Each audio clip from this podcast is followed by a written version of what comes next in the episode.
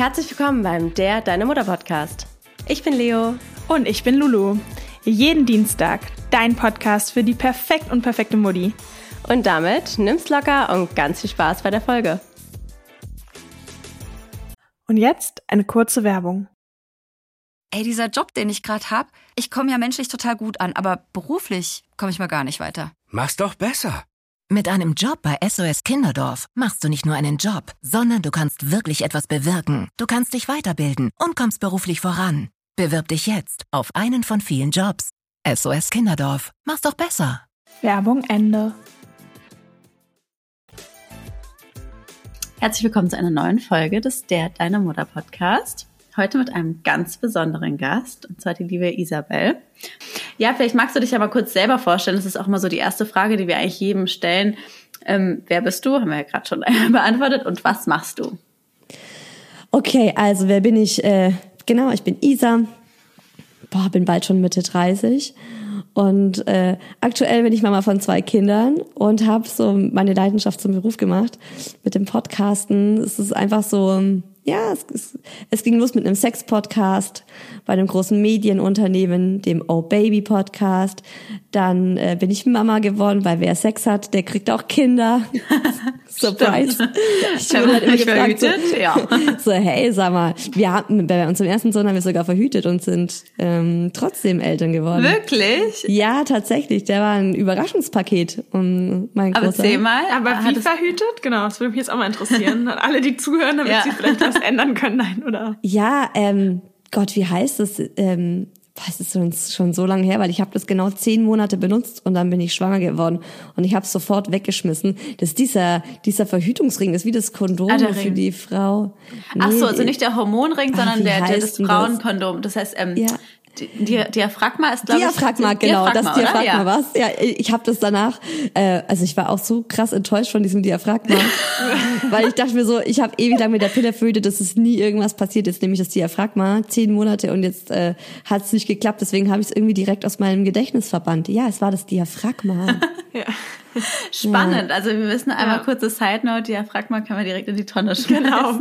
Aber es ist ja auch schwer, ein gutes Verhütungsmittel zu finden. Mir geht es jetzt auch so. Also nach dem ersten Kind, ich möchte ungerne jetzt sofort ein zweites Kind haben, aber irgendwie weiß ich auch nicht, also es gibt nicht so diese perfekte Verhütungsmethode. Also Kondom Ja. ist irgendwie auch Mist, aber Diaphragma, ja, wäre mir Ist jetzt auch auch so ein bisschen zu unsicher im Kopf. Ja, für mich wäre tatsächlich, ich habe es nie ausprobiert, aber noch die Kupferspirale. Ja, die hatte ich mal, aber die tat mir irgendwie weh. Ja, die ja, ich fand, also ich hatte auch äh, die Kupferspirale nach unserem Sohn und ich hatte so eine extrem starke Periode. Das war Genau. so unangenehm. Ja, ich auch. Und auch immer wieder so, ich habe einfach gemerkt, ich habe einen Fremdkörper in mir. Und es war dann auch so ein Thema, es hat mich richtig genervt, weil ich dann auch erst so mich damit beschäftigt habe, ja, die ganze Verhütung liegt ja echt bei uns Frauen. Also Ja, ja, klar, das das. Kondom, aber das Kondom ist halt echt nochmal so, finde ich, fühlt sich einfach nicht so gut an, wenn da so ein Gummi drüber ist. Also auch für die Frau, Ja. weil viele sagen immer, ja, der, der Mann beschwert sich. Bei mir war es jetzt nicht nicht unbedingt mein Mann, sonst war, waren wir beide, wir haben beide gemerkt, es ist nicht so gefühlsecht eigentlich. Und dann war so die Idee, ich war dann bei der Frauenärztin, habe mich ganz klassisch beraten lassen. Und beim Diaphragma waren die, ähm, die Werte, dass man ungewollt schwanger wird, eigentlich ganz gut. Ja. es, hat so sollen sein. Also der, der, mein, mein Sohn, ich sage ja immer der Mucki zu ihm, weil ich ja seinen echten Namen nicht preisgeben will. Mm. Und äh, bei ihm ist es irgendwie so, ich sag, der ist mir einfach geschenkt worden oder uns, weil ich habe immer gesagt, ich würde gerne vor 30 wäre ich gerne Mama. Und dann hat's aber irgendwie nicht so hingehauen mit der Planung. Dachte ich, ja, mein Gott, dann wird's halt mit 31 oder so, ist ja auch nicht so dramatisch. Und äh, ja, dann hat das Schicksal sich gedacht, nee, Isa, komm, den kriegst du, den kriegst du noch vor 30. Und dann war ich so 29,5, als er auf die Welt kam. Wahnsinn. Aber das ist so häufig so. Äh, meine Bestfreundin ist gerade auch schwanger und die hat immer gesagt, sie, also als wir ganz jung waren, 17, 18, sie wird mit 28 ein Kind kriegen.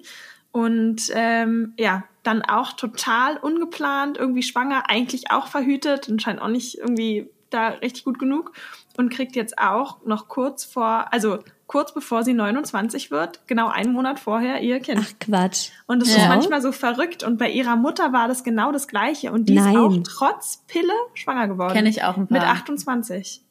Also ganz verrückt. Das ist so, als ob man, Ja. Also Du Lulu hast es ist, ist den ja auch Wunsch zweimal ans umgeplant. Universum. Genau, zweimal umgeplant, aber ich habe Ja. dafür auch mit der klassischen ähm, Rausziehmethode verhütet, die ja wahrscheinlich dann noch schlechter ist als das Diaphragma.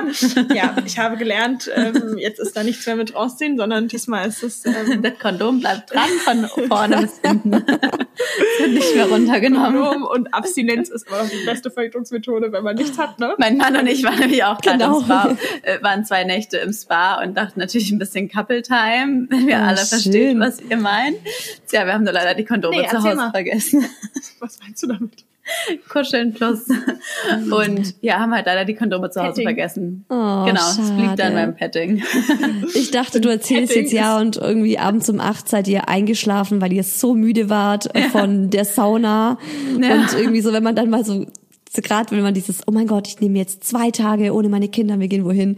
Ich kenne Ja. das von mir, dass ich dann so runterfahre, dass irgendwie gar nichts mehr geht. Dann könnte ich auch Ja. so zwei Tage einfach nur im Bett liegen und nichts tun. Ja. Ja, ich bin krank geworden. Das ist ja auch immer der Klassiker, ne? Wenn man dann mal runterfährt und endlich mal zur Ruhe kommt, bin ich direkt sofort, eigentlich am nächsten Morgen war ich dann am Kränkeln. Ich Oh, auch hatte nice. gestern eine zweistündige, ja, da fast dreistündige Reiki-Behandlung. Das ist ja auch so Entspannungssachen und habe auch erstmal am Abend Schüttelfrost und Fieber bekommen und war so, okay, mein Körper, da musste anscheinend einiges raus. Oh Ähm, Mann. Aber warte, wir haben eigentlich noch gar nicht Isas Podcast erwähnt, wollte ich jetzt mal kurz sagen. Und zwar hast du ja den Hi Baby Podcast. Genau. Und korrigiere mich, wenn ich falsch liege. Ich würde schon mal behaupten, du hast so den Mama-Podcast. Also auf jeden Fall einen der erfolgreichsten, oder? Das hast du mir, das hast du mir auch damals in, in der Mail geschrieben, als du zum ersten, als Ja. wir zum ersten Mal so miteinander in Kontakt kamen. so Schleimer. Ja, du hast doch so. den Mama-Podcast und ich war so, ich habe, es war so, ich habe mich so gefreut über diese Aussage. Ich weiß nicht, ob es Ja. der Mama-Podcast ist, aber ich glaube, den gibt's halt schon recht lang. Es war halt einer der ersten auf jeden Fall. Genau. Und ähm, ja, er ist, es ist schon auch, glaube ich, einer der größten. Das ist, wenn ich so Ja. mal guck, wie ist er gerade in den Charts, bin ich immer ganz happy. Du bist ja Und- immer eigentlich weit oben. Deswegen finde ich auch, kann man da ja auch selbstbewusst sagen, so hey, ähm, Hut ab und ähm, für uns natürlich auch eine wahnsinnige Inspiration. Ich weiß nur, dass halt quasi du immer, also Hi Baby kennt man einfach schon so lange, weil ich hatte ja auch einen recht langen Kinderwunsch. Das heißt irgendwie habe ich das schon so oft schon von vorher auch gesehen und bist so stetig immer dabei und auch jetzt immer in den Charts. Also deswegen da nur einen großen Respekt und Lob an dich für deinen, Dankeschön. deinen erfolgreichen Podcast. Danke für diese Anerkennung. Das, äh, das, das freut mich sehr. Gerne. Voll schön. Dann kommen wir gleich nochmal vom Hi Baby Podcast, den wir euch jetzt auch an alle Hörer unten nochmal verlinken, für die, die ihn nicht kennen. Wahrscheinlich nicht so viele, aber trotzdem. Aber du hast ja am Anfang schon erwähnt, dass du mit einem Sex-Podcast gestartet hast, der ja zumal zu Beginn auch anonym war. Vielleicht Genau. kannst du ja mal darüber berichten, ähm, wie du dazu kamst und wie das war. Also das war, das ist irgendwie so eine, das war eine, das war eine sehr klassische Business-Geschichte. Und ähm, ich habe als äh, Vollzeitredakteurin bei einem großen ähm, ja, Zeitschriftenunternehmen bei, bei Hubert Burda Media gearbeitet. Also die machen so Zeitschriften wie den Fokus, wie die L, die InStyle, die InStyle Mini. Mini and Me heißt die, glaube ich. Ne? Also ihr wisst, was ich meine. Ja. Ähm, genau, oder TV-Spielfilm, solche Zeitschriften. Und ich habe da für Elle und Harper's Bazaar geschrieben und habe aber gemerkt, ich bin ich bin da eigentlich nicht, ich war da fehl am Platz. Ich habe mich da nicht so nicht so eingrooven können. Und dann gab es eine Ausschreibung, die haben ähm, digitale Strategien für das Medienunternehmen gesucht. Und dann war ich in einem Bootcamp und da hat man innerhalb von drei Wochen neue Medienideen fürs Unternehmen entwickelt und am Ende gepitcht. Und da bin ich dann so reingerutscht, dass ich zuerst war meine Idee, einen Newsletter über das Thema Verhütung zu machen. Das ist lustig, weil wir haben gerade am Anfang drüber gesprochen. und es ging so um das Thema, ich, da war ich gerade so ähm, dabei, mit der Pille aufzuhören und habe gerade so ganz frisch das Diaphragma eingesetzt. also, Das Diaphragma. In der Hoffnung, es wirkt. das, ja, genau. Und ähm, dann haben wir eben auch so ganz, äh, wir haben mit so einem klassischen Startup-Modell gearbeitet und mussten dann auch so Umfragen machen bei den, bei der Zielgruppe. Und dann wurde aus einem Newsletter zum Thema Verhütung ein Podcast für Frauen über das Thema Sexualität und Sex. Und der Podcast war ganz lange ähm, der Oh Baby Podcast. Den habe ich eben für Hubert Burda entwickelt und ähm, ja gepitcht. Und den fanden alle, den fanden alle gut. Und ich war so, was? Wie kann das sein? Das war, ich habe mir das echt, ich hätte das mir gar nicht erträumen lassen. Aber es war tatsächlich so mein Ziel, auch mir damit einen eigenen Arbeitsplatz zu schaffen. Und das war eben, eben so, ähm, das war eben so auch in der Ausschreibung hieß es, okay, wenn das klappt, wenn ihr uns überzeugt, dann schaffen wir euch für euer Projekt einen eigenen Arbeitsplatz. Und ich habe dann 40 Stunden die Woche als Vollzeit-Podcasterin bei Burda gearbeitet Hey, und mega. war auch die Mega. erste, die erste Vollzeit-Podcasterin bei Burda 2016. Das Nein, stimmt krass. nicht. Nee, das war am An es war April 2017, glaube ich. Ich habe immer noch irgendwie 2016, aber es war 2017. Genau. Und ähm, habe aber inzwischen Oh Baby abgegeben und mich mit meiner Co-Moderatorin selbstständig gemacht. Und jetzt machen wir den Yes Honey Podcast. Also von Oh Baby zu Hi Baby und Hi Baby mache ich immer noch. Hi Baby ist auch mein ganz großes Herzensprojekt. Und äh, mein zweites äh, Podcast-Baby ist Yes Honey und da sprechen wir, zuerst haben wir auch ganz klassisch über Sex gesprochen und Sexualität, ähm, vor allem einfach offen für Frauen, weil das war so anscheinend ein sehr großer Need in unserer Gesellschaft, weil Ja. das konnte ich auch nachvollziehen, weil ich eben aus der Frauenzeitschriftenbranche kam und da auch online gearbeitet habe. Man guckt halt schon sehr krass nach Clickbaiting und dann macht man halt so Artikel wie, wenn du das im Bett machst, rennt er sofort davon. So, oder diesen Fehler solltest du beim Sex auf keinen Fall machen. Oder das sind drei Garasmus, äh, Orgasmusgaranten. Und dadurch ist halt auch so ein Wettbewerb und so ein Leistungsdruck im Sex entstanden, beim Sex, bei, in der Sexualität. Und wir haben das, glaube ich, alle gespürt, wir Frauen. Und dann auch noch die Pornoindustrie und Männer denken so, okay, bam, der knall ich jetzt erstmal so richtig einen rein. Ja, Ähm, das, manchmal denkst du dir, okay, bin ich hier im falschen Film. Und äh, genau das haben wir dann mit Yes Honey so weitergeführt, dass wir einfach offen und ehrlich über Sexualität gesprochen haben und da auch so den Leistungsdruck rausnehmen wollten. Auch mal gesagt haben, hey, ganz ehrlich, manchmal habe ich auch einfach nur so alle sechs Wochen Sex. Und dann ist es auch, manchmal ist es auch einfach nur eine Lustbefriedigung, manchmal ist es mega geil, aber ich muss da auch nicht jedes Mal irgendwie mir zehn Vibratoren dazu holen, dass es der Ja. Hammer wird. Und es muss auch nicht immer der Hammer sein. Also das war so das Ziel. Und inzwischen ist auch ähm, Yes Honey eher zu so einem Freundinnen-Talk geworden, wo wir über alle Cool. Facetten des Lebens sprechen und gar nicht mehr ausschließlich über Sex. Spannend. Mega spannend. Und nochmal zum Thema, ähm, du hast schon gesagt, es kann auch mal nur alle sechs Wochen sein. Und ich glaube, alle wissen, oder Leo und ich hatten schon mehrere Folgen zum Thema Partnerschaft ähm, und wie sie sich verändert durch Kinder und vor allem Ach, auch was? die Hat sich eure die, verändert durch eure Nee. Kinder? Nö, gar alles wie immer. die Ja, Sex und die gehört. Sexualität ja auch. Ja. Und jetzt wäre meine Frage, ähm, wie war das bei euch gerade so im ersten Jahr? Wie hat sich Also- die Partnerschaft verändert? Im ersten Jahr vom ersten Kind, äh, das ist nämlich, das war nämlich anders zwischen den beiden Kindern. Also Das ist im nämlich auch ersten Jahr, spannend, ja. mhm, im ersten Jahr vom ersten Kind war es, es war wirklich wie Tag und Nacht. Also es war auch echt generell so bei unserem Sohn. Also unser Sohn war auch ein High-Need-Baby, der hatte eine Regulationsstörung. Im Nachhinein ist jetzt auch rausgekommen, dass er Autist ist und Ja. äh, deshalb sehr äh, eben schon in der Babyphase sehr viele Ganz kurz eine Zwischenfrage. Du meinst Regulationsstörung, wie äußert sich das? Weil ich glaube, viele Hörer k- kennen das nicht. Also normalerweise kann ein Baby sich ähm, ja relativ gut selbst regulieren. Das heißt, es weint, du nimmst es auf den Arm, gibst ihm Liebe und Geborgenheit und dann reguliert es sich wieder von alleine. Das ist einfach so Intu Intu Baby-Intuition oder so. Und ähm, bei Kindern mit Autismus fehlt oft diese Intuition. Und ähm, bei, bei ihm war es eben auch so, dass er eine Zeit lang ein Schreibaby war und ich echt verzweifelt war. Und äh, ja, so kam ja dann auch Hi Baby zustande, weil ich hatte so einige Themen bei mir auf Ja. dem Tisch, wo ich dachte, fuck ey, das ist echt nicht so easy, wie ich dachte, ein Kind zu kriegen und alles ist schön und das Baby schläft und trinkt und dann schmust man und ähm, hat irgendwie ganz viel Zeit. Ich habe mir das immer so vorgestellt, mein Sohn kam Ende Mai auf die Welt in dem Jahrhundertsommer 2018 und ich dachte mir, ja, ich werde ihn dann da in so ein Körbchen auf, auf den Balkon legen und dann lese ich Bücher und trinke Kaffee ja. und sitze in der Sonne und er schläft, ein Baby schläft ja hauptsächlich, das sagt einem ja jeder. Stimmt. Aber ja. dass dieses Kind irgendwie nur dann schläft, wenn es auf meinem Arm ist und zwar nicht in einer Trage, sondern getragen, weil das war ein Unterschied für ihn. Oh, und ich dabei auf und ab gehen musste und auch nicht sitzen konnte. Das hat mir niemand gesagt.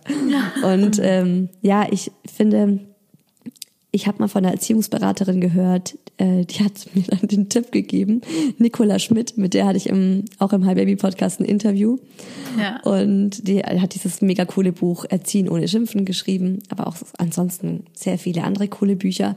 Und die hat mir den Tipp gegeben, meinte Isa, triff keine Reichweiten Entscheidungen, weitreichenden Entscheidungen im ersten Jahr deines Kindes, im ersten Lebensjahr weil mhm. du bist nicht richtig zurechnungsfähig. Ja. Also wenn Ist du das Gefühl so. hast, hört man ja immer wieder. Mhm. Oder? Ich wusste das nicht, ne? Und ich dachte im ersten Lebensjahr ungefähr 21.000 Mal, ich möchte mich von meinem Mann scheiden lassen, weil das ist der mhm. schlimmste Typ auf der ganzen Welt. Und sie meinte dann so, das sind Affekthandlungen, das ist, weil du einfach nicht klar denken kannst und dein Mann genauso wenig, weil ihr seid komplett übermüdet, äh, es geht euch nicht gut, eure Bedürfnisse sind von einem Tag auf den anderen einfach mal ähm, mhm. ja auf 0,1 irgendwie, je nachdem einfach auch, wie das Baby ist und wie, ja, keine Ahnung, wie Autonomie bedürftig man selber ist und ich bin halt voll autonomiebedürftig. Ich liebe es, meine Freiheit zu haben und mein Ding zu machen und ich brauche das für mich selber und deshalb ist so das erste Jahr war echt ein, ein ordentlicher Absturz, was auch so Nähe und Partnerschaft und Sexualität angeht. Das wäre jetzt auch so unsere Frage. Wie war es beim Thema Sex? Habt ihr euch die Zeit irgendwie bewusst genommen oder war es im ersten Jahr überhaupt eh gar kein Thema? Und wie war das auch für deinen Mann zum Beispiel? Also, wir haben, das heißt ja, sechs Wochen darf man, sechs Wochen kein genau. Sex. Genau. Das finde ich, kann man sich ganz gut merken, oder? Ja. ich finde ehrlicherweise, man ist auch ganz froh, dass man es nicht ja. darf, weil das nimmt dann auch schon mal, finde ich, so ja. zumindest am Anfang den Druck raus, dieses, ah, man darf ja nicht, das heißt, ich habe eh keinen Bock, aber dann kann ich es wenigstens auf, ich ja. darf nicht schieben. Ja. ja, ja, aber das ist ja auch schon eine krasse Aussage von dir dass du mhm. dich da mhm. schon so ein bisschen, also dass du froh warst, dass es diese Regel gab, weil du dich ansonsten vielleicht irgendwie auch so genötigt gefühlt hättest, auch äh, das zu machen? Also für deinen, ist hast du einen, Fre äh, ja, deinen Freund oder? Genau, nee, mein Freund ist tatsächlich gar nicht so, dass er das machen muss, sondern ich glaube eher der Druck kommt von mir, dass ich manchmal so ein Problem habe, dass ich so ein Bild im Kopf habe von wegen so und so müsste es sein und dass mhm. es für mhm. mich selber dann eher entlastend ist. Aber da muss ich echt sagen, so mein Partner ist da eher das Gegenteil, der ist da total das Will der weniger so, Sex als du oder wie ist es bei euch? Mm, ich würde sagen, es ist relativ ausgeglichen, also phasenweise mal der eine mehr als der andere, aber eigentlich sind wir da relativ ähnlich und wir sind beide, glaube ich, Typen, wenn es nicht so gut läuft oder man Phasen hat, wo es angespannter ist, dann haben wir beide einfach auch keine Lust aufeinander. Und wenn dann aber Phasen sind, wo es gut läuft, und es geht ja meistens von beiden Seiten logischerweise, dann haben wir auch beide automatisch wieder Lust. Also ich würde sagen, wir kennen uns da ganz gut und wissen dann auch ganz genau, wie es ist. Und wenn halt gerade dicke Luft ist, sage ich mal, dann ist auch ungeschrieben klar, wir lassen uns da in Ruhe, weil das ist irgendwie so, wäre total unnatürlich, dann da sich irgendwie, sage ich mal, Liebe zu machen, Sport Liebe zu machen, ja. ähm, ja, bei mir ist es ja, ja, tatsächlich das Gegenteil. Also desto desto kriseliger die Beziehung war, desto öfter hatten wir Sex, warum auch das immer. Aber tatsächlich eigentlich toxisch war. Na toll. Düdüm. nee, aber ich aber glaube, manche halt nutzen das doch auch dann, also das kann ich auch voll nachvollziehen, dass man das so nutzt, um sich wieder zu versöhnen. Einfach mal, lassen wir das ganze Gerede, ficken wir eine Runde und dann ist wieder genau. gut. Dann hat man irgendwie so sich wieder zusammengeraufelt, weil ich glaube, ganz oft sind ja auch diese Konflikte, die man dann als Eltern hat, das ist dann, man, ich finde, man darf die auch gar nicht so ernst nehmen. Weil das sind Konflikte, dass wenn man jetzt ausgeglichen wäre und in seiner Balance, dann würde man über sowas nicht streiten, oder? Also so ja. geht's mir ganz oft. Und dann kann ich mir schon vorstellen, dass ganz gut ist, einfach so ein Versöhnungsex und sagen, hey, komm, schwamm drüber. Wir waren beide, wir waren beide nicht in Hochleistung und jetzt ist es wieder gegessen. Bei Banalitäten sehe ich es auch so. Ich glaube, es kommt halt immer auf die Situation an. Also natürlich so ja. der klassische Versöhnungsex und wenn man sich gerade angezickt hat, total. Aber ich glaube, wenn halt größere Themen sind, bei wem auch immer, dann glaube ich, ist es schwierig, weil es dann so eine Illusion herstellt wieder von Nähe, die aber eigentlich nicht besteht. Okay. Ähm, mhm. Aber das ist jetzt total individuell und von Mal zu Mal. Also es kann man, man kann es tatsächlich pauschal nicht so einfach sagen.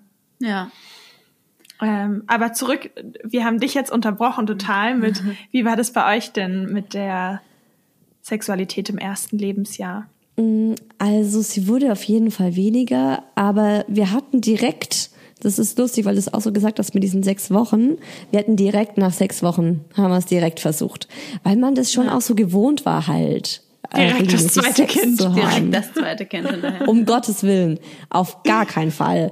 Auf gar keinen Fall. Aber es war halt so, ne, man dachte sich so, ja, boah, sechs Wochen kein Sex, das ist richtig lang. Inzwischen muss ich sagen, es sind so, wenn wir, wenn wir alle sechs Wochen Sex haben, dann ist es halt so. Ja. Das wäre jetzt auch meine Frage gewesen, also ja. äh, bisschen intim, aber quasi jeder ist da ja auch anders. Wart ihr quasi vor dem Kind eher ein sexuell sehr aktives Paar oder war Sex auch immer eher eine Nebensache, sag ich jetzt mal? Mm, also weder noch. Ich glaube, es war so ein, so ein Mittelding einfach.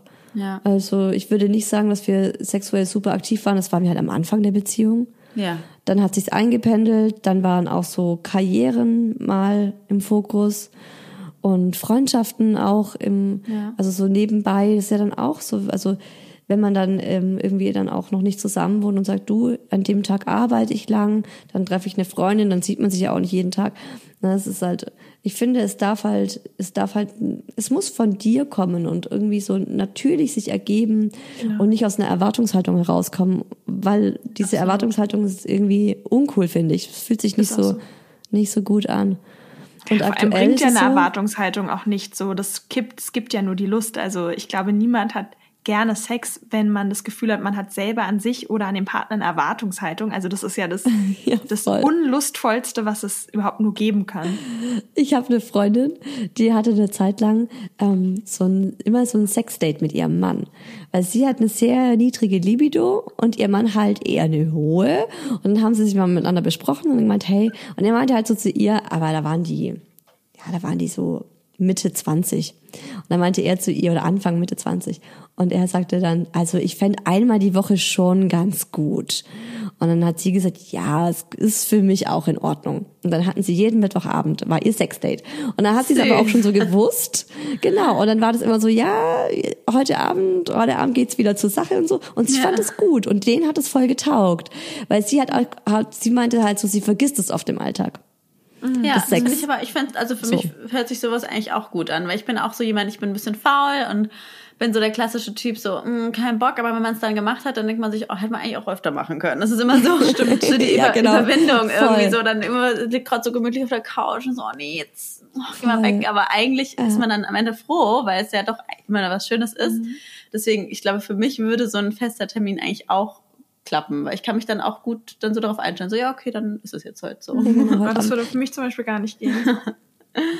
Legt man ja, sich dann vielleicht auch so ein bisschen den Tag schon so zurecht, ist vielleicht auch genau. mal ein bisschen netter zum Partner, weil ja. man weiß, hey, heute Abend ich beschimpfe genau. dich jetzt nicht, weil du die Spülmaschine nicht ausgeräumt ja. hast, sondern weil wir wollen ja heute Abend noch ein bisschen sexy Time haben.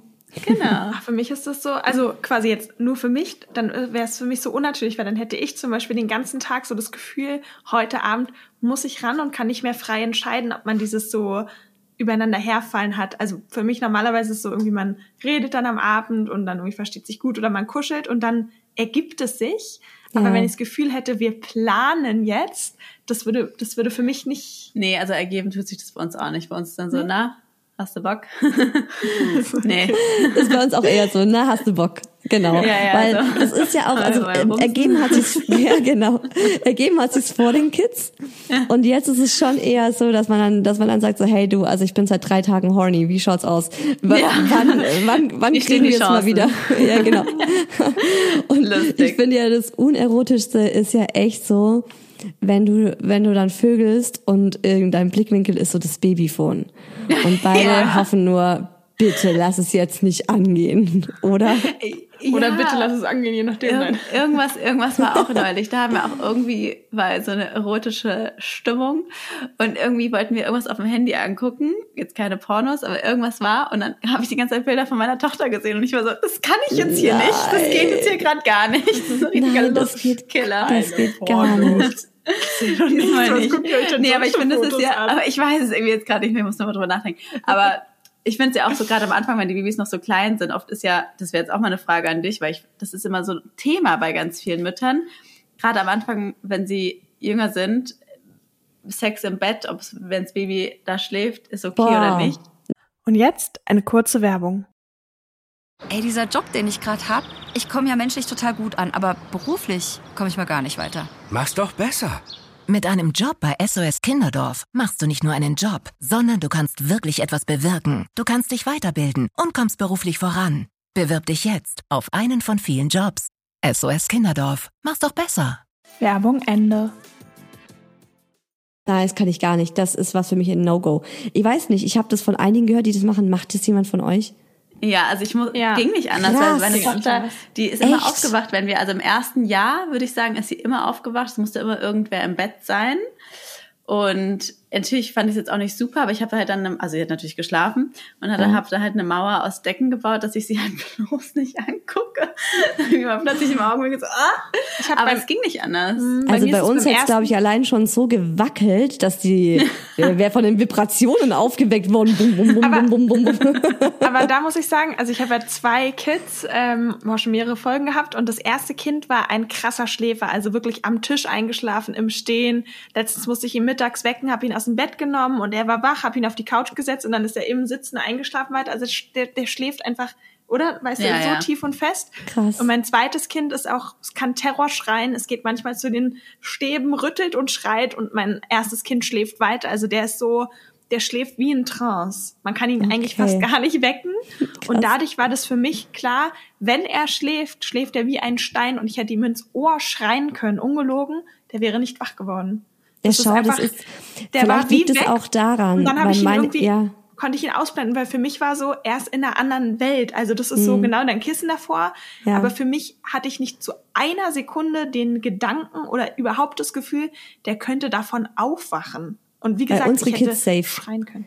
Die werden Ja. beide, also es ist ganz, ganz äh, leichter Schlaf haben die.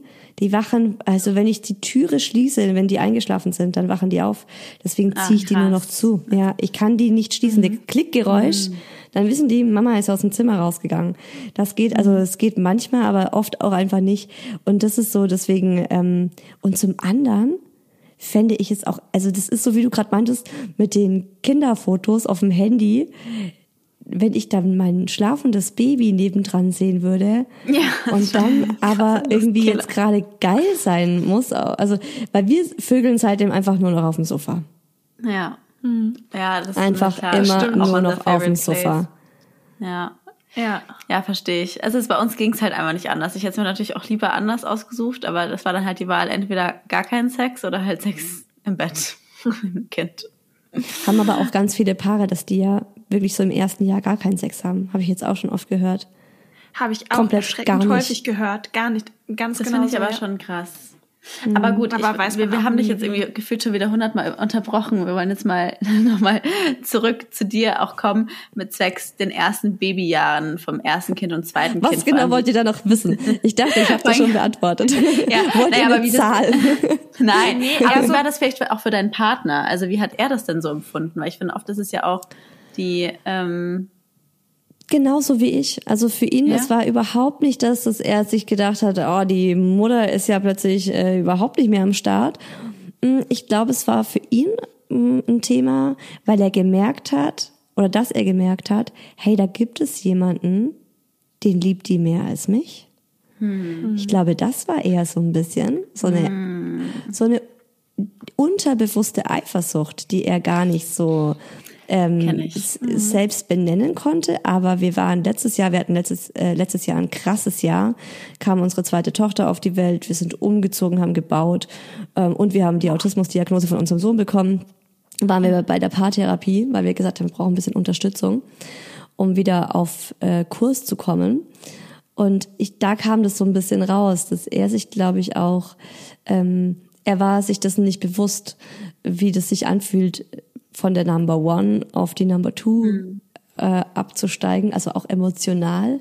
Das ist halt immer, es war halt immer für mich mein Kind an erster Stelle.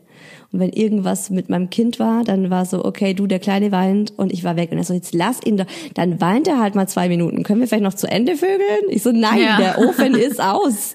Mein ja. Kind weint, ich, ich gehe da, ich gehe da jetzt rüber. Oder auch wenn wir dann irgendwie was, äh, was gesprochen haben oder irgendwas war, ne? Und der Kleine hat geweint, ich war einfach dann war ich weg. Und das war für ihn, glaube ich, eher so ein Thema. Und ähm, mhm. Sex war es eher ähm, so, dass ich auch ein bisschen überrascht war, wie wenig Sex er dann plötzlich wollte. Mhm. Weil er mhm. auch super müde war und ich das von ihm gar nicht so gewohnt war. Und mhm. tatsächlich war auch bei uns ein großes Thema, dass mein Mann während der Geburt, er hat, er musste also er musste einmal um mich herum, als es direkt nach der Geburt darum ging, die Nabelschnur zu durchtrennen. Und da hat die Hebamme, mm, fand ich echt uncool von ihr, da hat die irgendwie nicht dran gedacht, die hat ihn direkt an meiner Vagina vorbeilaufen lassen. Und mein Mann hat halt hingeguckt. Mhm. Und der hatte da ein kleines Trauma davon. Also er konnte echt, äh, das war bestimmt, es ging ein Dreivierteljahr, da konnte der mich nicht lecken. Das ging ja. für ihn nicht. Äh, da hat er gesagt, nee, also das ist, da geht, geht halt bei ihm dann der Ofen aus. Das hat mich total verletzt. Ja, weil es war halt für mich so, ich bin doch immer noch, also ich habe mich dann für ihn nicht mehr erotisch gefühlt. Ne? Ich habe gedacht, so hey, davor war ich sexy und begehrenswert und er, er hat halt ständig einen Ständer bekommen so und dann ist es so, okay, woran liegt's? Und dann dachte ich zuerst so, riecht's nicht gut? Ist irgendwas? Also hatte so, ne, hatte, wo ist das Problem? Ich kam gar nicht drauf, dass es irgendwie mit diesem damit Zusammenhang, dass er mich bei der Geburt äh, gesehen hat und irgendwann hat er das dann raus, damit rausgerückt. Und äh, es war dann für mich ganz wichtig, dass wir darüber gesprochen haben, weil dann konnte ich es einordnen und dann habe ich ihm auch einfach Zeit gegeben und inzwischen hat sich's auch gelegt. Aber ja, das. Das war beim zweiten Kind, weil das wäre jetzt auch mal eine Frage, wie sich für dich die. Warte, ich will da noch was sagen. Okay. Ja, ich, ich wollte nur sagen, ich verstehe das, weil wir hatten jetzt gerade auch das Thema in einem Instagram-Reel, dass wir auch so einen Ausschnitt aus einer Folge mit zwei Männern gepostet haben, wo es eben genau um das Thema ging, ob die Männer unten hingeschaut haben, ob das was für sie verändert hat.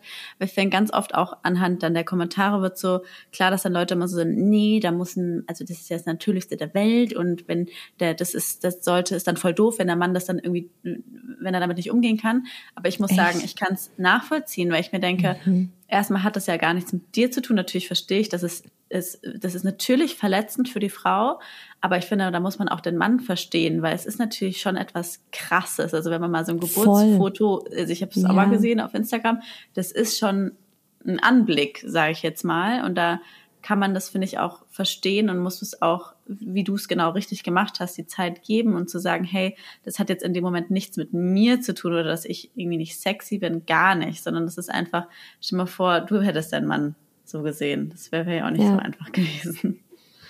Ja, naja, und wie gesagt, ich finde gerade beim Thema Sex, das ist ja wirklich eins der Dinge in der Partnerschaft, über die man auch kommunizieren kann. Aber Lust lässt sich halt nicht herbeireden, sondern entweder sie ist da und man kann bestimmte Dinge im Außen tun, wie zum Beispiel weniger Streit, mehr dies oder was, und dann kommt sie wieder. Aber man kann ja nicht sagen, hey, hab jetzt Lust auf mich. Ja. So, bitte sei jetzt geil. Auf, das funktioniert halt nicht. Und das muss man ja. sich, glaube ich, auch bewusst machen, weil ja. dann kommt wieder dieses Thema Druck. Dann, dann will man genau. es herbeizwingen oder warum ist denn jetzt der Ständer weg oder was auch immer. Und das ist ja, führt ja genau zum Gegenteil. Dann bleibt er erst recht weg. Also deswegen finde ich da warst du auch intuitiv ja auch total weise und das muss man ja auch erstmal schaffen, weil ähm, objektiv betrachtet, du hast trotzdem deinen Körper hingegeben, um euer Kind auszutragen und hast dann noch unter Schmerzen der Geburt euer Kind bekommen. Logisch, und dann, ja. Ne, ja, ist dann der voll. Mann, der irgendwie das sieht, was das Natürlichste der Welt ist.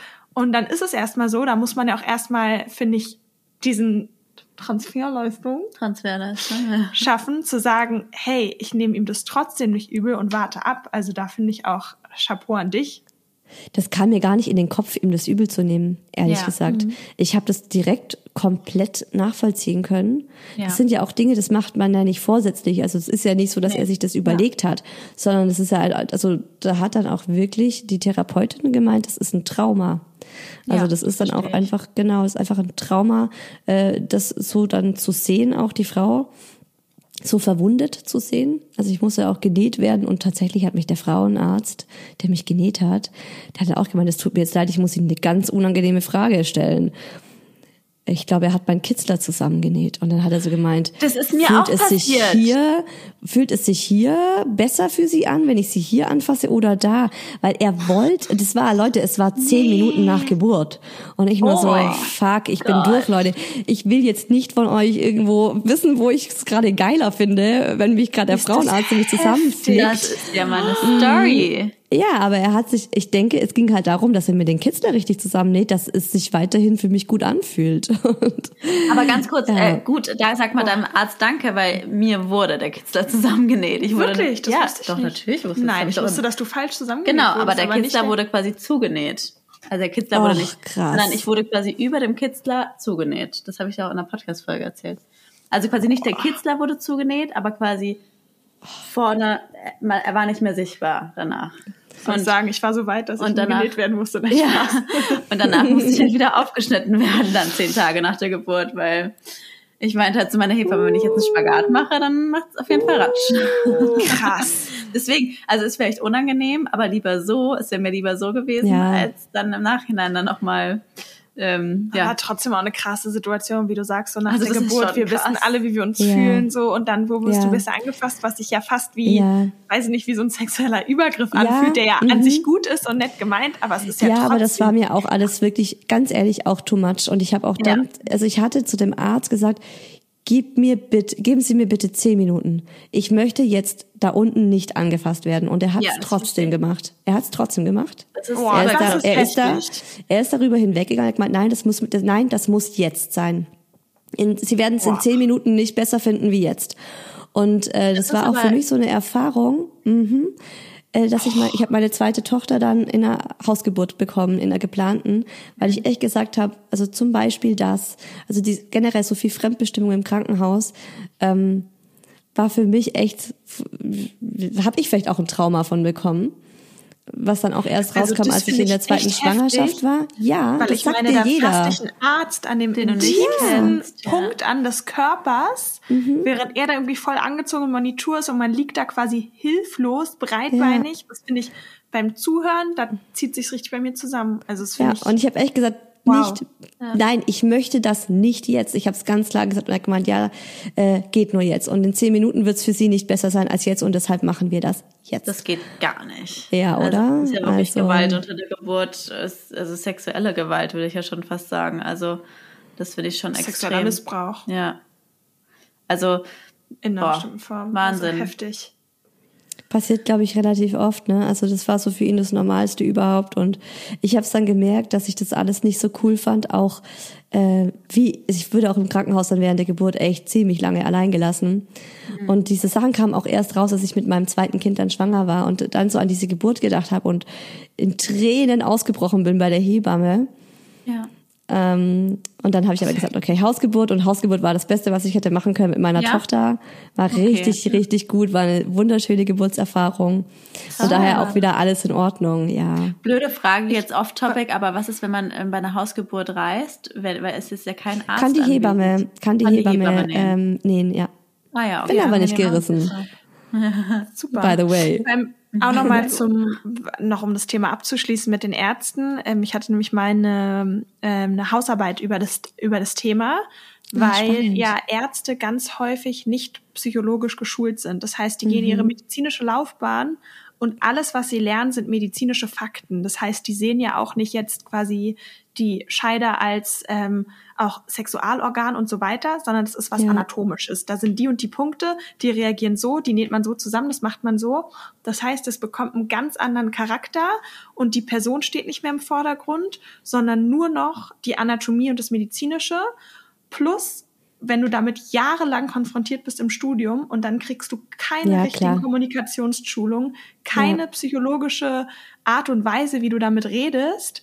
Und dann kommen diese ganz, ganz schlimmen Dinge zusammen, dass Ärzte so schlimm kommunizieren. Und ähm, wie gesagt, in meiner Hausarbeit ging es eigentlich um einen Fall bei der Kinderonkologie so, wo ein Arzt das den, äh, den Eltern wirklich ganz banal und schlimm vermittelt hat. So, ja, ihr Kind hat jetzt das, wir mussten das wegschneiden und jetzt ist es so balaba. Also so, was wirklich ganz perfide ist und was das dann mit den Eltern macht und so weiter wo ähm, genau ich mich total für einsetze, dass Ärzte eigentlich viel besser kommunikativ und auch psychologisch geschult sind.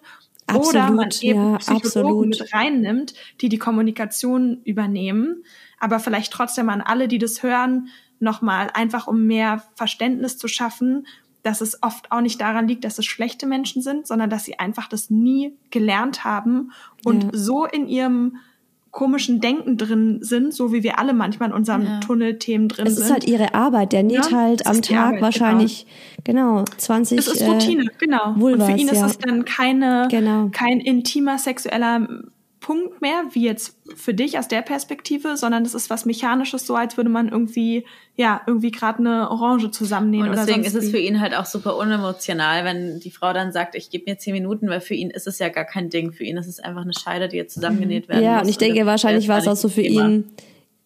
Ne, er hat, er war sich bestimmt ganz sicher, dass es in zehn Minuten nicht besser ist. Und in zehn Minuten ist er wahrscheinlich schon bei der nächsten gewesen. Ja. Aber ja, nee, es war halt einfach, war nicht so cool. Aber es macht es nicht besser und ich glaube, es ist trotzdem mega wichtig, auf das Thema aufmerksam zu machen, damit eben perspektivisch vielleicht wirklich da bessere Schulung oder psychologische Leute die Kommunikation übernehmen. Also Ja, finde ich auch cool, dass du das gerade nochmal so erklärt hast, weil das stimmt schon. Ich glaube auch, das hat er nicht aus böser Absicht gemacht. Aber es ist Genau. genau, das, ja, es ist seine Routine einfach. Ja.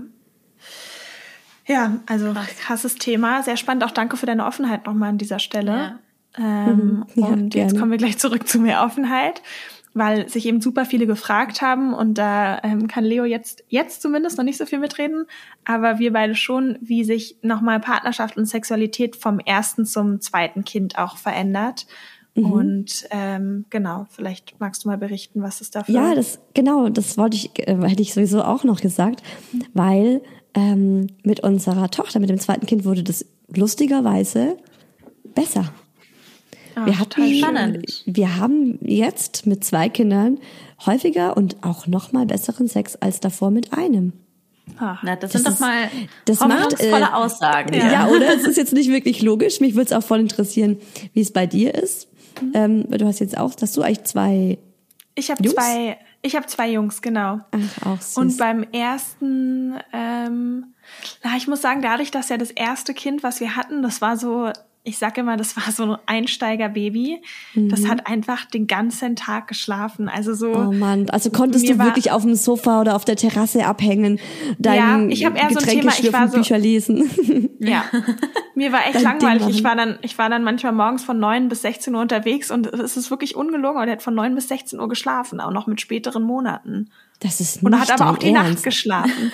Der hat, hat einfach immer geschlafen. Und wenn er aufgewacht Wow. ist, habe ich ihn kurz gestillt oder hat er weiter geschlafen. Aber es war so, mir war, ich hatte halt niemanden, der sonst ein Kind hatte. Alle Freunde haben gearbeitet, waren im Ausland. Und mir war einfach scheiße langweilig. Das klingt jetzt total doof für viele, die es hören und die ein anstrengendes Kind haben. Aber das war dann auch doof, weil ich dachte, was mache ich den ganzen Tag? Ich war einfach den ganzen Tag, ich war dann shoppen, war, also. Lulu war dann auch aber- so für dich dann auch, auch dann die Person, die zu mir meinte, du Leo, mit sechs Monaten schlafen die durch. Ja, Da brauchst du dir gar keine Gedanken zu machen. Die legst du einfach ins Bett und die schlafen ein. Und dann hatte ich so mein anstrengendes erstes Kind und dachte mir so, was, was, was erzählt ihr mir hier eigentlich? Ey, aber ich glaube, das Zumindest ist auch so wichtig.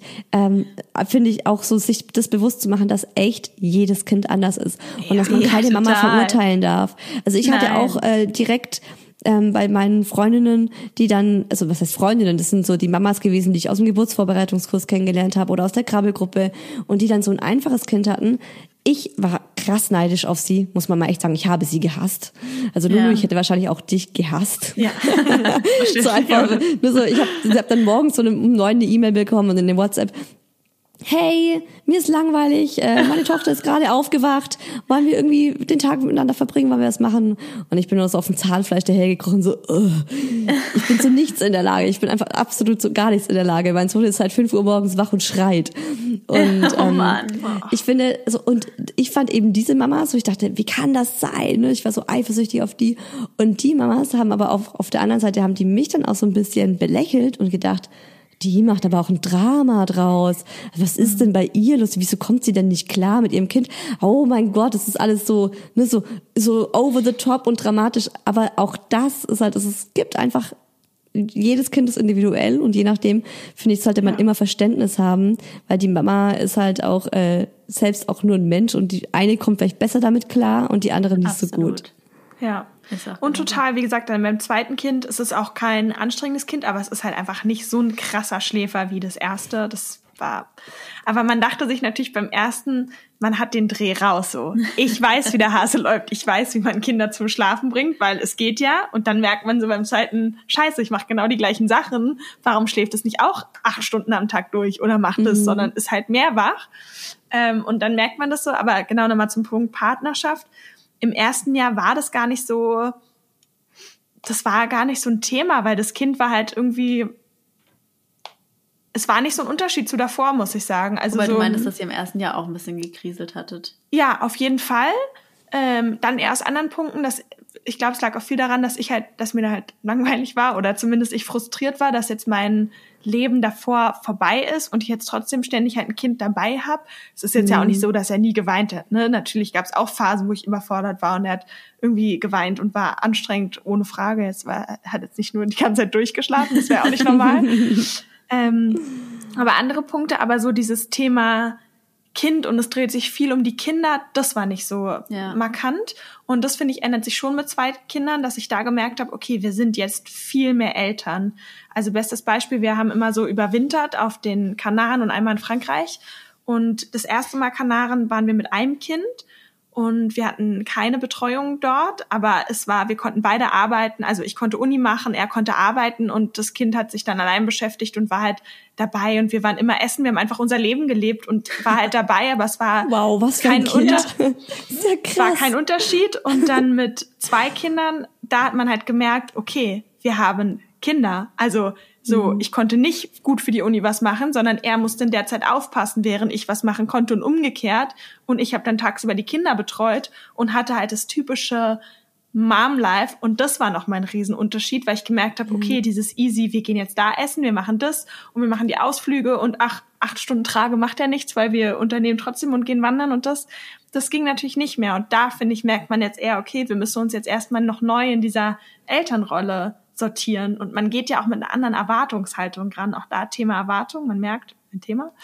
Ähm, ich dachte halt, gut, das wird genauso wie auf den Kanaren vor zwei Jahren und wir werden Time of Our Life und unternehmen coole Dinge und Sonnenuntergang hier, weil Kind schläft ja eh nach fünf Minuten auf dem Weg ein und dem war halt nicht Geil. mehr so, ne? Also auch so Schau. zu merken, es ist, es ist dann auch anders. Ja. Aber so kommt alles wieder in Balance, weil bei uns war es eben genau Ja. andersrum. Weil bei dem ersten Kind war es so für uns dieses Wow, was ist denn jetzt los? Und ich bin halt, ähm, also ich war für alles gewappnet, als unsere Tochter auf die Welt kam. Ich habe mich krass gut vorbereitet fürs Wochenbett. Ich hatte ähm, alle möglichen Leute mobilisiert und ich habe mich darauf eingestellt, das erste halbe Jahr einfach äh, dauermüde zu sein. Und dann hatten wir, würde ich mal sagen, ein normales Kind auch. Es ist nicht so, ein- also sie ist jetzt auch keine, die den ganzen Tag durchgeschlafen hat, aber sie war entspannt und in ihrer Balance. Und mit ihr haben wir dann viel mehr machen können als mit unserem Sohn. Und ich weiß nicht, wie bei euch jetzt der Altersabstand ist, aber unser Sohn. Zwei Also, Jahre. ah, guck, bei uns sind es fast vier, also drei, ein, drei Viertel. Lag aber eben auch daran, dass ich gesagt habe, also dass ich lange gesagt habe, hm, also ich kann noch äh, aktuell auf gar keinen Fall ein zweites Kind. Ich bin hier gerade noch komplett ähm, am, am Machen und am Tun und am irgendwie klarkommen. So geht's mir jetzt auch. Ja, und jetzt ist es halt gerade so, dass ich sage, ähm, es ist auch ganz cool, weil er ist jetzt auch in einer gewissen Weise selbstständig und groß und kann sich mitkümmern um sie. Und wir sind halt mit unserem zweiten Kind so krass positiv überrascht worden, weil wir uns gedacht haben, okay, da geht jetzt ja noch viel weniger. Und wenn die dann, wir sind halt davon ausgegangen, sie ist genauso wie er. Ne? Also Ja. klar, weil wir halt nur so ein High-Need-Baby kannten. Und dann war es für uns andersrum halt so, wow, okay, voll gut, wir können voll viele Dinge machen. Und dann waren wir plötzlich so die entspannten Eltern mit zwei Kindern, Voll schön. weil ja, wir hatten einfach eine andere Erwartungshaltung, eine, anstrengendere. Da hoffe ich mal bei ist mir super. auch drauf beim zweiten Kind. Also für, für mich ist schon auch das erste Kind. Also ich hatte eher so ein Anfänger-Neugeborenes. Also das erste halbe Jahr war ich so, pff, weiß gar nicht, was alle haben. Ich finde das total easy hier. Und dann wurde es schon intens, sage ich jetzt mal. Und jetzt würde ich sagen, ich würde sagen, meine Tochter ist normal bis anstrengend, ist nicht super anstrengend, aber auch nicht easy, aber es strengt mich, also ich bin angestrengt vom Muttersein. Also ich bin, ich glaube, da ist ja eben auch jede Mama ist anders und es gibt manche Mamas, die wuppen das ein bisschen easier und es ist einfacher und es fällt ihnen einfacher in diese Rolle zu schlüpfen. Für mich ist es eher anstrengend und ich bin mal Ja, für gespannt, wie mich es beim Kind ist. Also Oh, für mich auch. Also ich bin auch so, ich fand es so cool, wie ihr das gemeint habt, äh, ganz am Anfang, dass ihr, du warst im Wellness-Hotel, Leo und Lulu, hast du hast doch auch gerade eine, du hattest eine Massage, oder? Was hast du? Drei Stunden Re- Reiki-Behandlung? Ricky. ja. Ja, wie geil. die Kinder in der Kita waren, super, ja. Ja, das ist, also und ich äh, war jetzt tatsächlich, äh, vor, vor einer Woche war ich vier Tage alleine im Urlaub, ganz alleine nur für mich. Oh, wie schön. Ja, und ich finde, also ich kann das auch gar nicht oft genug sagen, wenn ich irgendwo unter Mamas bin. Und ich meine, bei eurem Podcast hören ja fast nur Mamas zu, Ja. oder? Oder ganz, ganz viele und auch bestimmt auch Papas. Ähm, und ich finde, das ist ganz, ganz wichtige Message. So viele Mamas denken immer noch, ähm, ich muss mich aufopfern für meine Kinder. Und da irgendwie rauszukommen und sagen, nee, hey, es ist so wichtig, dass du in Balance bist, dass es dir gut geht. Ja. Ähm, Ja. Fühl dich nicht schlecht, wenn du das Bedürfnis hast, einfach mal eine Pause zu brauchen. Und Ja. das heißt jetzt mal ein Wellness-Wochenende mit deinem Partner und dann kommen die Kinder zu den Großeltern oder während der Kita einfach mal dir so eine richtig schöne Auszeit zu gönnen oder auch mal wirklich komplett allein wegzugehen ohne die Kinder, weil ich finde das immer so krass, wenn man wenn man wieder seine Energietanks aufgeladen hat, wie gut es einem danach geht, oder und wie viel mehr man ertragen kann von den Kindern. Also es ist so für alle ein Win-Win-Win. Ja, Absolut. Man, man freut sich ja auch wieder drauf und ich finde, man merkt auch dieses auch vielleicht Gequengle oder sonst was, das kann man dann gut handeln. Das stresst mich dann nicht. Ich Genau, küm kümmere mich ja. aktiv und wenn meine Nerven eh schon zetrig sind, dann ist quasi einquengeln und ich bin kurz vor der Zündung so. Und auch eben Thema Partnerschaft, das war auch das, worüber mein, mein Mann und ich jetzt auch viel gesprochen haben, dass halt es oft ja auch ist, dass wir als Mutter nicht bereit sind, loszulassen und haben dann irgendwie, wollen dann eben nicht eine Nacht mal ohne Kind wegfahren, weil wir Angst haben, dass es irgendwie nicht in Ordnung ist oder dass es zu früh ist. Genau. Und da meinte mein Mann auch zu mir, hey, wir müssen jetzt auch mal unsere Beziehung da auch wieder einen Fokus drauf legen, weil am Ende bringt es dem Kind natürlich auch nichts, wenn die Eltern irgendwann nicht mehr zusammen sind oder weil sie sich, Genau. oder sie streiten sich nur, Ja, weil sie sich keine Zeit genommen haben. Und das muss man dann auch manchmal lernen. Natürlich sollte man die Bedürfnisse des Kindes natürlich nicht vernachlässigen, aber das ist ja klar. Ich glaube, das brauchen wir jetzt nicht nochmal sagen. Aber dass es einfach wichtig ist, nicht immer nur das Kind an erster Stelle zu haben, sondern das sagst du ja immer so schön, du bist eben nicht nur Mutter, sondern du bist auch Ehefrau oder Freundin, Partnerin. Total. Und das darf man auch nicht vergessen. Und das Kind profitiert von einer funktionierenden Partnerschaft. Und das Kind profitiert auch von einer Mama, die sich nicht aufopfert. Weil Genau. du wirst das ja deinem Kind vorleben. Und wenn es ein Mädchen ist, wird das selbst auch eine Mama im besten Fall, Genau. die ihre Grenzen kennt und die auf sich selbst guckt und Selbstliebe praktiziert. Und wenn es ein Junge ist, dann wird er mit einem Frauenbild groß werden, das ja, selbstbewusst, selbstliebend, also das eigentlich ein modernes Frauenbild dann ist, weil ich finde auch das ist ganz wichtig, die Vorbildfunktion und das hat mir auch ganz viel geholfen, weil ich auch oft dachte, oh, ich bin eine schlechte Mama. Wenn ich das Bedürfnis habe, jetzt mal vier Tage ohne meine Kinder weg zu sein und, und auch wirklich sage, es war richtig gut. Ich habe es richtig genossen. glaub ich. Ich habe die Türe zugemacht, mir gedacht, woo, here I am, Leben. Ich finde auch, ich finde auch den Sinn vom Wegfahren. Also klar, ich rufe dann mal an, frage, alle, ob alles okay ist oder mal kurz FaceTime. Aber ich nutze dann auch die Zeit für mich, weil ich sehe gar keinen Sinn da drin, wegzufahren und dann alle zehn Minuten bei FaceTime die Kinder Ja, anzurufen, nein. um quasi trotzdem noch mit dem Kopf dort Davon zu sein. hat ja auch Nein. Davon hat niemand was, weil wenn Nee, man ist schon auch für weg die Kinder ist, dann auch schlecht. für sich nutzen. Genau, und ist auch für Total. die Kinder ja total toxisch, da immer ständig die Mama oder so zu sehen und dann merken, sie ist aber gar nicht da, sondern denen auch die Ja. Zeit zu geben, dann mit Vater, Oma, Opa, Ja. Babysitter, was auch immer zu sein. Ja, voll. Genau, und mir hilft immer so dieses Ding, ich bin dann das gute Vorbild. Und es ist Ja. wichtig, dass ich den Kindern zeige, hey, ihr müsst auf euch und eure mentale Gesundheit achten. Das ist vielleicht auch Lulu, weil du bist ja auch Psychologin. Ich finde, es ist ein ganz, ganz großes Thema in unserer Gesellschaft. Mentale Gesundheit und unseren Kindern früh schon vorzuleben, dass mentale Gesundheit genauso wichtig ist wie die körperliche. Und man Richtig. geht auch viel zu wenig zum Psychologen oder, also ich habe am Anfang auch überlegt, soll ich das sagen, dass wir bei der Paartherapie waren? Mhm. Kann man das sagen oder ist es so, oh mein Gott, ist eure Beziehung gefährdet?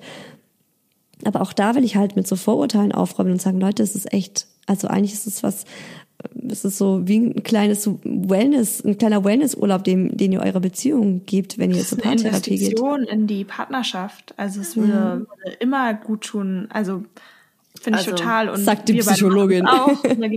Ja, absolut. Also generell alles an Ich gehe Therapie. ja immer auch zur Therapie. Ich gehe alle super. zwei Wochen, obwohl ich jetzt keine konkreten akuten Erkrankungen habe, weil ich einfach eben sage, mir ist meine mentale Gesundheit so, so, so wichtig, dass ich auch in guten Zeiten zum Psychologen gehe, weil Ja, das sind eigentlich cool. gerade die Zeiten, die wichtig sind. Und dann kommst Cool. du gar nicht in so ein Tief. Und deswegen sage ich Ich das hier im Podcast auch so oft, weil es mir so wichtig ist, das eben zu normalisieren, wie du sagst. Es, ist, es hat nichts, ist nichts Verwerfliches, Ich finde- zur Therapie zu Ich finde, gehen. es hat sich aber auch in der Gesellschaft gewandelt. Es ist heutzutage sexy und cool, zum Psychologen, zum Heilpraktiker, zum was auch immer zu gehen, weil es zeigt, dass man auf sich achtet. Ich finde so ein bisschen, der Therapeut ist heute das Fitnessstudio von vor zehn Jahren. Also so diese. Aber trotzdem ist es noch nicht immer so ganz angekommen, finde ich. nicht ganz, aber ich finde, es ist ein extremer Wandel in der Ja. Gesellschaft. Also ich merke es jetzt auch beim, bei meinem Beruf, dass egal welche Branche, ob es die krassesten alteingesessenen Wirtschaftsfirmen sind, ob es andere Institutionen sind, ob es mittlerweile Firmen gibt, die sich spezialisieren auf Coaching und Mental Health Training für Firmen und Mitarbeiter. Es ist, Cool. es wird so viel nachgefragt und das wäre vor auch zehn Jahren in meinem Beruf oder als Psychologin gar nicht so möglich. Da gab es das klassische Therapeutensetting oder die Klinik, that's it. Und dass man merkt, dass da eine riesen Shift in der Gesellschaft Ja. stattfindet, die meiner Meinung nach extrem positiv sind, weil die ganzen psychischen Störungen und Sachen, auch von denen man heutzutage hört, die gab es auch früher, aber früher wurden sie oft unbehandelt gelassen und Ja, so weiter. Und ich meine, die, Mhm. Suizidrate hat sich, ich weiß gerade nicht die Jahreszahl, aber von Zeitraum X hat die sich ähm, um die Hälfte verringert. Und das ist richtig, Ehrlich? Ach ja, krass, das ist, ja richtig, voll richtig gut. krass viel. Wusste ich auch nicht. Krass. Und daran Mhm. sieht man, dass es eben eine Riesenwirkung hat, weil früher hat man halt alles einfach mehr in sich reingefressen oder es wurde nicht drüber gesprochen. Und genauso mit den, mit den Frauenbildern, weil das finde ich immer lustig, dass dann Leute sagen, ja, aber jetzt hört man ja auch immer mehr von psychischen Störungen so. Es gibt aber nicht mehr Störungen. Ja. Es wird einfach nur mehr diagnostiziert, diagnostiziert, aber ja, auch schneller ähm, behandelt. Und Das ist genauso mit dem, ähm, mit also- dem Autismus-Spektrum-Störung. Da habe ich auch Ja, oft dieses genau. Vorurteil gehört, so, ja, ist ja gerade Trend, Autismus, das geht doch äh, zu, zu vergeben. Und das ist auch für mich, das ist auch für mich ein Triggerthema, wo ich denke, nein, total. lass uns nicht, lass uns, ich, warum, wie, wie kommst du darauf, mir das zu sagen? Das ist wirklich also, puh, da werde ich direkt rot im Gesicht, da könnte ich direkt wieder ausrasten. Hat mir neulich erst wieder eine, bei der Physiotherapie eine gesagt, so, bist du dir sicher, hast du dein Kind mal Nee, auf seine oder? Quecksilberwerte äh, ge- getestet? Ich so, Ah. alte, alte, bitte, nein, einfach nur, stopp. Einfach nur nein. Oder wie es mein Sohn machen würde, wie er es in dem Kindergarten gelernt hat. Wenn man, wenn man jetzt das Video sieht. Stopp! Hand ausstrecken, die ausgestreckte Hand direkt vors Gesicht und stopp. Klar kommunizieren. Bis hier und nicht weiter. Stopp. Das ist super. Super. Ja, ist ganz super, kommt bei so Gleichaltrigen nicht so gut an. Habe ich erst gestern mit dem Spielkasten wieder gemerkt, so, mm, ja, ja, das fand das Mädchen nicht so gut. Die ist dann heulend zur Mama gerannt. Aber naja. Er hat seine find's gut. Grenze klar kommuniziert, ohne, ohne handgreiflich zu werden. Da bin ich auch schon stolz. Ja. Finde ich super, finde ich ganz wirklich bewundernswert. Ja, Isabel, wir sind schon, Isabel sag ich auch wieder, Ja, wir gerne. sind schon über der Zeit, aber es war super spannend. Wir hatten Ja. so viele tolle Themen. Es war ein ganz, ganz, ganz tolles, inspirierierendes Gespräch mit dir. Danke Es hat mir auch Stelle. viel Spaß gemacht. Sehr schön. Vielen Dank. Und ja, Bis bald vielleicht. bis bald. Ja, sehr gerne. Danke, dass ich da sein durfte und ähm, macht euch heute noch einen schönen Tag. Danke, du dir auch. Das war der Der Mutter-Podcast. mit Leo, und Lulu, Luisa. bis zum nächsten Mal.